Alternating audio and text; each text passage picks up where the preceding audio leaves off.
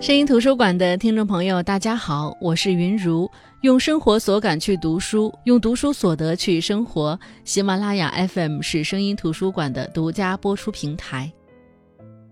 一个自六岁开始发现自己有预知能力的女孩周豆苗，因为有特异功能，一路升级跳班。十六岁完成学业，开了一家动物诊所。一直到二十一岁期间，她曾遇到过几个对她有好感的男生，只是因为这项能力，豆苗一眼能看出两人未来的发展。虽然母亲劝她积极享受生活，不要因噎废食，但因为各种原因，她也没有能与谁发展出一段旖旎的恋情。本期我们接着分享一书的这本书《灵心》。随着豆苗的预知能力越来越强，他能感知的东西就越来越多。虽然他已经比较适应自己的预知能力了，但还是出现了最残忍的事情，那就是预知自己母亲的死亡。豆苗梦到有人倒地呻吟，那人穿着粉色运动衣。那衣服，豆苗曾经看到阿姨穿过。她大喊着“阿姨”，翻过那人的身子，却发现是妈妈。这一幕让豆苗惊醒，醒来便看到母亲身穿和梦中一样的粉色运动衣，说是要去参加慈善步行，步行走一公里就可以筹集一千元。豆苗因为梦中的预知，要拉母亲去医院做检查，可母亲说什么也不去。豆苗只得跟着母亲去参加活动，以防发生梦中那般的情形。饶是如此，走到一半，妈妈突然胸口疼痛，脸色灰白。豆苗早有准备，立马拨打救护车，期待妈妈救治及时。可一送到医院，豆苗就强烈的感知到结果似乎是不可逆的，但这一切他无人可说。检查结果出来，妈妈的心脏三条血管都有百分之九十五的栓塞，要立刻做搭桥手术。手术很成功。豆苗在医院照顾妈妈的时候，会被那些即将逝去的病人的灵魂围着追问自己还有多少时限。豆苗不忍欺瞒，一一作答。谁知这一切竟被妈妈的主治医生李珍看到。李珍问：“你也看得见他们？”这一问，便是告知豆苗他们是同类。他和豆苗一样，能看到别人不能看到的东西。豆苗像是一个异乡人，忽然遇到故知，一时激动。李珍当然能看到豆苗母亲这次大劫难逃，但他还是极力的为他的生命努力。在大家都以为豆苗的妈妈很快就要出院的时候，周子允去世了。豆苗明知道这件事会发生，但整个人仍旧像是被掏空了一般，五脏六腑都被扯出。预知自己亲人的死亡，这种明知道会发生却无法阻止的无力感，让他异常难过。因为是同类，豆苗和李珍也迅速的熟络了起来。因为与众不同，豆苗一直没有太接近的朋友，怕他们问长问短，又不想他们知道自己的秘密。而相比豆苗的谨小慎微，李珍更愿意拥抱自己的异能。且不说在生活中拿超能力在朋友面前炫耀，做点有意思的事情，就是李珍的职业，在病人面前看透每个人的生死，也是极其容易悲观的。可李珍觉得，哪怕死亡就在附近，他也尽力去施救。或许是这样，豆苗不自觉地喜欢和李珍相处。在母亲去世前，豆苗分别向阿姨和母亲求证自己是否是亲生，得到的答案都是肯定的，豆苗是周子允亲生的。可李珍一眼就看出周子允并非豆苗亲生。你看，拥有预知能力，预测来预知去，却丝毫不能预知自己。李珍对豆苗说：“你，你妈妈。”还有你阿姨三人毫无血缘关系，相貌全无相像之处。周女士是华裔，你的阿姨周子居有南亚的血统，而豆苗你有哥家索人的五官。甚至他还感应到，豆苗的母亲也是一个拥有异能的人，或者可以说，豆苗的灵心是遗传自亲生母亲。豆苗做梦会梦到有人喊他女儿，他四处寻找。找到一间疑似疗养院的地方，他正想弄清楚谁住在那里，与自己有什么关系，却被现实打断。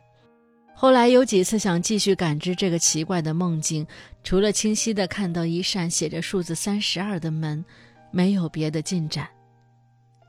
因为时常协助警察办案，尤其是稀有动物相关的案件，豆苗不知被什么人盯上了。李真察觉到危险，让豆苗搬去与他同住。可千防万防，豆苗还是被人伤害了。他伤得很重，送至医院，再次有觉知，似是灵魂出窍。他能看到插满仪器躺在病床上的自己，以及身旁身心俱疲的李真。他被人催促着乘火车，要去某一个让他似乎觉得愉快的地方。火车到站。他见到了来接他的妈妈周子允，两人抱头痛哭之余，妈妈说他不该这么早来这里，说医生救活了他。于是豆苗睁开眼，看到了已经有六十多个小时不眠不休看护他的李珍。豆苗知道，二十二岁的他，又回到这烦嚣无聊、蝼蚁尽血的人世间来了。而他发现自己住的这间病房的门牌号是三十二号，难道之前预感到的医院、预感到的三十二号房的主人，竟然是他自己？而经此变故捡回性命，豆苗才发现这浮生中每件琐事，比如聊天、吃饭、穿衣，都有极大的乐趣。他十分信赖李珍所说的。享受每一个生活细节，不可稍觉烦腻，这才是生活精粹。只是有一件事儿牵引着他，那就是自己的身世。他凭着梦境找到了那家疗养院，要求探访三十二号房的住客。结果那人像是早知他会来似的，就连接待员都以熟人的语气跟他说：“你终于来了。”三十二号房等你了好几天。三十二号房里的是一个年轻女子，自称陈旭。她说豆苗来晚了，原来这间疗养病房里的住客陈立坤已经辞世，临终前得了阿尔兹海默症，不记得人了。陈旭说，陈立坤是他的母亲，也是豆苗的母亲。而从陈旭提供的照片上来看，陈立坤和豆苗。长得几乎一模一样。当年陈立坤没有经济能力抚养两个年纪只差十四个月的女儿，于是就把小一点的女儿，也就是豆苗给人领养，并自信豆苗将来会找回来的。只是直到临终都没有见到小女儿，于是感叹小女儿也许没有得到他的遗传，而这种遗传就是预知能力。豆苗最终找到了三十二号房，足见豆苗也遗传到了。陈立坤生前不是没想过找回豆苗，他知道豆苗住在什么地方，在哪里上学。他曾经在路旁看到来接孩子的周子允，他发现周子允深爱豆苗，深深的保护着豆苗。陈立坤看到他们母女真诚相爱，不敢惊动，就未能和豆苗接触。陈立坤生前就是靠这种能力自称灵媒，帮别人指导投资、婚姻、学业、前程等。而姐姐陈旭继承了这种能力，更是用这种能力得到了丰厚的积蓄和相当不错的社会地位。不知道是不是上次被伤，身体受损，元气大伤，豆苗的预知能力似乎不见了。他对于好些事儿的发生都没有感觉。他自觉因祸得福，丧失特异功能，成为一个普通人。而随后，他身边的人就发现他好像的确失去了特异功能，比如他的至亲、朋友、办案的林督察，还有那个招来一大批灵媒去做科学研究的邓波教授。在邓波教授的测试中，如果一到十作为测试分值，李真的预知能力值是零点五。豆苗从前有一点五，受伤后是零，而陈旭和他母亲的分值都是十。豆苗和李珍结婚，婚后的生活甜蜜淡然。陈旭预测到豆苗怀孕了，又在孕期的某一天突然打电话，让他们赶快叫救护车入院。而经过陈旭提醒，李珍也像是预知到什么，赶紧呼叫救护车。前一秒还觉得莫名其妙的豆苗，突然双腿酸软，地上有鲜血。赶到医院的时候，陈旭已经在急诊等待。他告诉所有人，直接剖腹产，这与医生的诊断吻合。怀孕二十八周的豆苗生出了一个女儿。只见陈旭抱起幼婴，走到手术室角落，像是在给谁观看。豆苗明白，母亲们来了。虽然哺乳辛苦，养育辛苦，但爱豆苗的人都在帮豆苗。陈旭说，豆苗的女儿有九点九的预知能力，是一个比他的母亲豆苗更具异能的孩子。可豆苗和李珍听到这个消息，脸上的表情过于难看。再往后，女儿念慈就充分地显示了她的特异功能，预测谁会今天上门，预测哪一天会有突击考试，甚至和小时候的豆苗一样，读书没多久就被老师建议跳级。豆苗当然强烈反对，他不想让女儿再经历他小时候的那些苦，过于优秀会让他自己没有朋友。同样的。让七岁的孩子去读六年级，会让他在两个班级都不被接纳。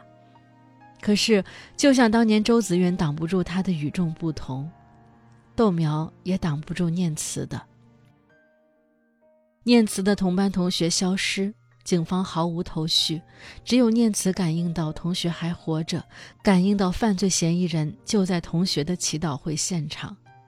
最后，奄奄一息的同学成功获救。发现念慈的能力，警方自然也不会放过，希望聘用李念慈作为特别顾问。豆苗再三拒绝，他只是希望念慈做一个普通的女孩。可陈旭觉得，既然有此能力，就应该发挥在该发挥的地方，就像他在研究如何利用这个能力去聆听婴儿的语言。婴儿头两年不能说话，表达自己的意思。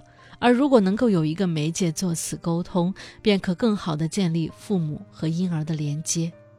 他觉得，既然上天赋予了这种能力，你就要在一定范围内为这个社会的向前发展多做贡献。最后，豆苗只得妥协，说等念慈长到十六岁后，由他自己做决定。念慈从心理学系毕业，拿到博士学位，加入邓教授和陈旭的灵心社时，豆苗已经四十岁了。他们也邀请豆苗加入灵心社。他们怀疑豆苗没有失去预知能力，只是隐藏起来了。豆苗没承认，也没否认，只是这么多年，他还在帮助林督察，不，这个时候要叫林总督察来破案。至此。全书结束。《灵心》这本书呢，字数不多，信息量却很大，几乎贯穿了女主角周豆苗的一生。其中涉及作者构建的特异能力，涉及兽医及动物救治相关的工作，涉及好几个案子。这是一本很薄的书，但是含女量很大。豆苗成长的环境当中，外婆、母亲、阿姨这些女人都是一个人生活。她们都结过婚，但也受过婚姻里的伤，身边没有男人，依然可以过得很好。可是他们并不就此设防，或者说全然不相信爱情。他们还会积极和男人接触，也积极地鼓励豆苗大胆去爱，哪怕预知到并不可爱的未来，也不能因噎废食。书中有很多谈生儿为女不容易的句子：好女人会吃苦，好女人肯牺牲，好女人不计较。这些都是坏男人定出来的准则，愚弄女子。试想想，你若爱一个人，你怎舍得把他推出战场当炮灰？一书的作品很多，他笔下的女子大多都有自己的禀赋风采。在这部《灵心》当中，一书展现了一个女性群像，以周豆苗为首的女人，聪明善良，因为特异功能的加持，显得通明世事。可以说是知世故而不世故，虽有和年龄不相称的通透，但这的确是作者送给各位女性朋友的描摹本。不管你几岁，不管你的人生经历，不管你的人生正在经历什么阶段，都可以像周豆苗这样珍惜自己当下的每一天。就像周豆苗的阿姨曾经问他为什么胸无大志，他说：“因为他的聪明使他一早明白，胸无大志的人最快活。”这是一本以情感为线索的书籍，当然除了男女之情，更多的是父母亲情。周子允、陈立坤，一个是豆苗的养母，一个是亲生母亲，他们都在用各自的方式给予着孩子真心的爱。周豆苗从母亲们那里感受到的母爱，又投射到自己的女儿念慈身上。书中毫不避讳地讨论我们作为父母到底该如何为子女规划这一生，如何教育子女。周子允发现豆苗有特异功能后，虽然难以置信，但极其理解。作为有一定阅历的、有相当社会财富的女人，她深知这个社会会如何对待与众不同的人。人们或许可以接受天才，但不太能够接受异类。当异类能够帮他们预测股市、彩票、投资走向，他们趋之若鹜；当异类因为先知扰了他们的好事，他们穷追猛打。豆苗身处其中，感受良多，因此不仅他自己隐藏能力，他还不让女儿涉猎其中。就像林督察不解地发问：“他说，我不明白你们这些父母，孩子明明平庸快乐，却硬要把他们逼成天才；子女有特殊能力，不但不予以发挥机会，反而努力压抑。或许，父母对孩子的期待。”都藏着对曾经的自己的补偿吧。书中说，所谓预知是一种直觉，先天的超长逻辑链结合后天广阔信息差，构成对低能级分子的全方位碾压。无数智者设计的规则构成了逻辑运行的世界，智慧的人将规则剖析的近乎透明，于是看透一切，成为先知。